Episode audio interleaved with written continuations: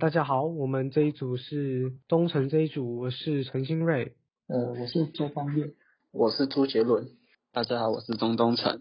在今天的主题开始之前啊，我有些问题想要先问大家。呃，观听众可以先稍微自己想想看。那我这边想先问方燕，平常自己在使用语言的习惯啦，就是比如说在跟家人或是同学使用，大概是什么样的语言比较多？大部分的情况都是使用中文来作为沟通，都是使用中文作为沟通。那杰伦呢？平常除了使用中文以外，还有用什么样的语言吗？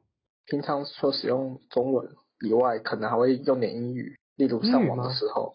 了解了解，所以就是上网的时候，比如说可能找资料等等的时候，才会使用到英语这样子。对，反生活中基本上不太会用英语。了解。那东城呢？东城平常呃除了中文之外，有使用什么其他语言吗？平常跟班上的外籍学生会用英文，还有跟爷爷奶奶沟通的时候会用到台语。哦，了解。所以就是因为我们是外语系的学生嘛，所以才会跟呃系上的同学会使用英文。其实相信听到这边，大家应该已经稍微有点抓到我们今天的主题是什么。没错，我们今天要讲的主题跟英文有关系。那我们主要是着重在接下来二零三零年的双语政策，我们要谈论关于双语政策相关的东西。那详细的部分，我们就请杰伦跟东城来做个 intro，来让听众了解双语政策是在讲什么东西。那我们欢迎杰伦跟东城。好，那就由我先开始说明。根据二零三零双语政策整体推动方案，由于台湾在全球供应链占有关键地位，因此吸引越来越多的跨国企业来台投资，对我国本土的专业人才需求也随之增加。因此，因应供应链全球布局，我国企业也需要大量专业英文沟通的能力人才。为了强化台湾年轻世代的竞争力，政府推动了所谓二零三零双语国家政策。希望台湾的年轻世代能够加强英文沟通能力，并进一步增强全球竞争力。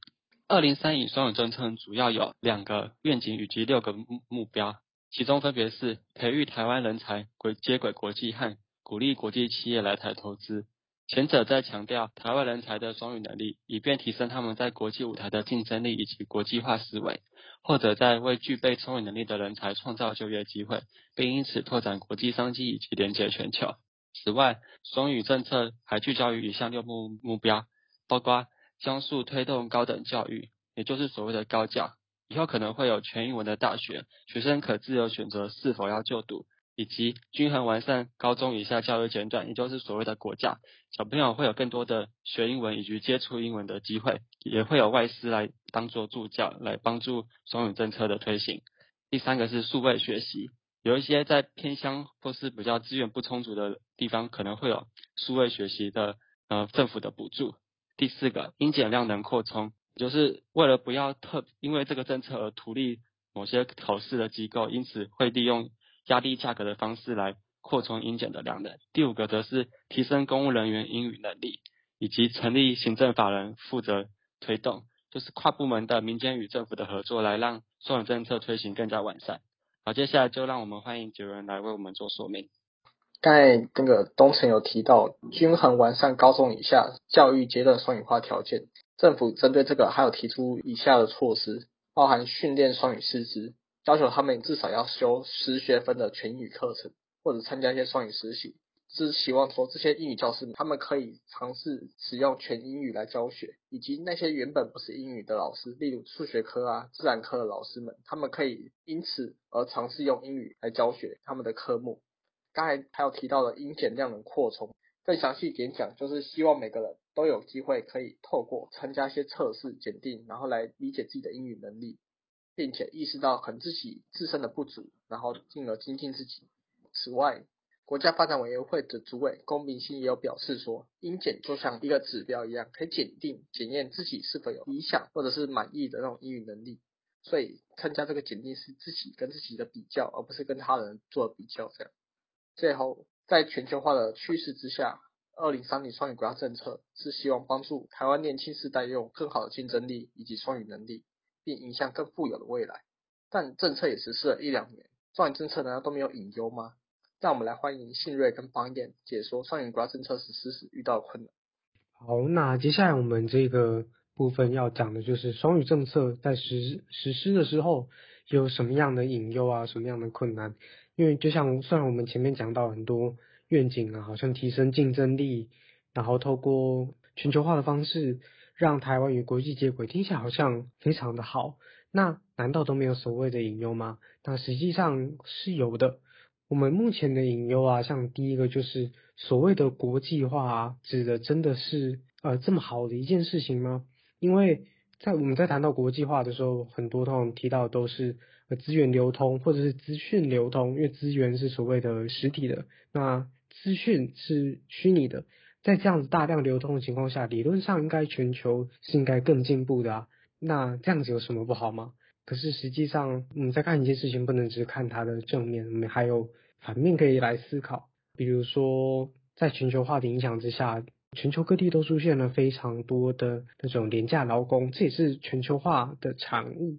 那么，我们应该思考的就是：难道一个劲的这样子推动全球化就是好的吗？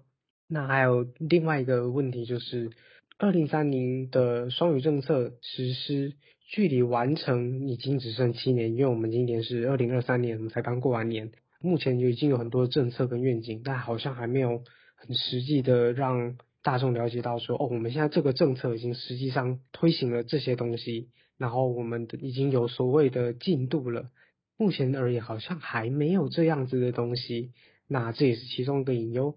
当然，也还有剩下的一些隐忧。下一个部分，我们交给方燕来给大家说明。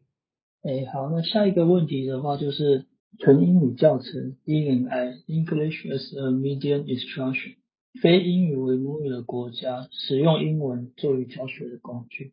我们不管是上国文课或者是数学课、自然科那些，会有一些专有名词的课程，也都需要使用到英文来解释。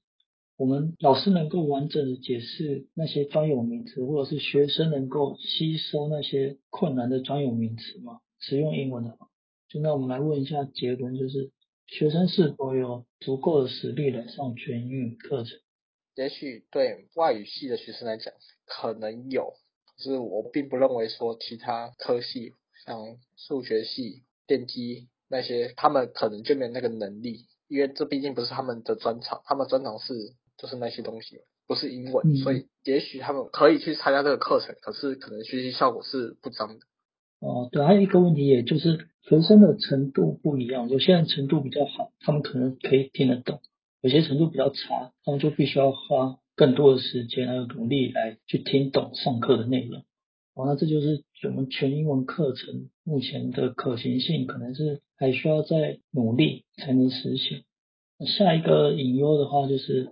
国家语言发展法跟二零三零年国家双语政策的比较，就我们国家语言发展法是要保护我们台湾各式各样的族群还有语言，但是我们在二零三零年双语国家政策里面看到的，却是只有在增加我们使用英文的比例，就是政策啊那些都是只有提到英文，没有提到其他的语言。那我们想问一下东城，就是。如果我们只在日常生活中使用英文和中文，对于我们本土其他语言会发生什么影响？我认为每一个语言都应该要被保存。由于我们平常在家中可能就会说母语，所以英文的话可能就是一种沟通的媒介。我们不能只偏重于英文，也要同时保存我们的母语文化。这样子，我们的国家语言发展法跟二零三年国家双语政策的目标就有点背道而驰了。一个是想要保护多样性，但是另外一个政策却是独尊我们的英文。这期节目的最后就是，我们知道二零三零年双语国家政策利益是好的，但是仍然有需要许多的问题需要解决。然后今天我们这期谈话内容是想透过较简单的单词来解释这个政策想要达成的目标，而在达成这个目标前，目前所遇到的困难。那我们第一个部分想要说。我们先简单说明一下这个政策实行的背景还有理念。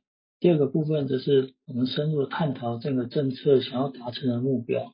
最后我们则是谈到了这个政策目前的引诱，还有一些问题。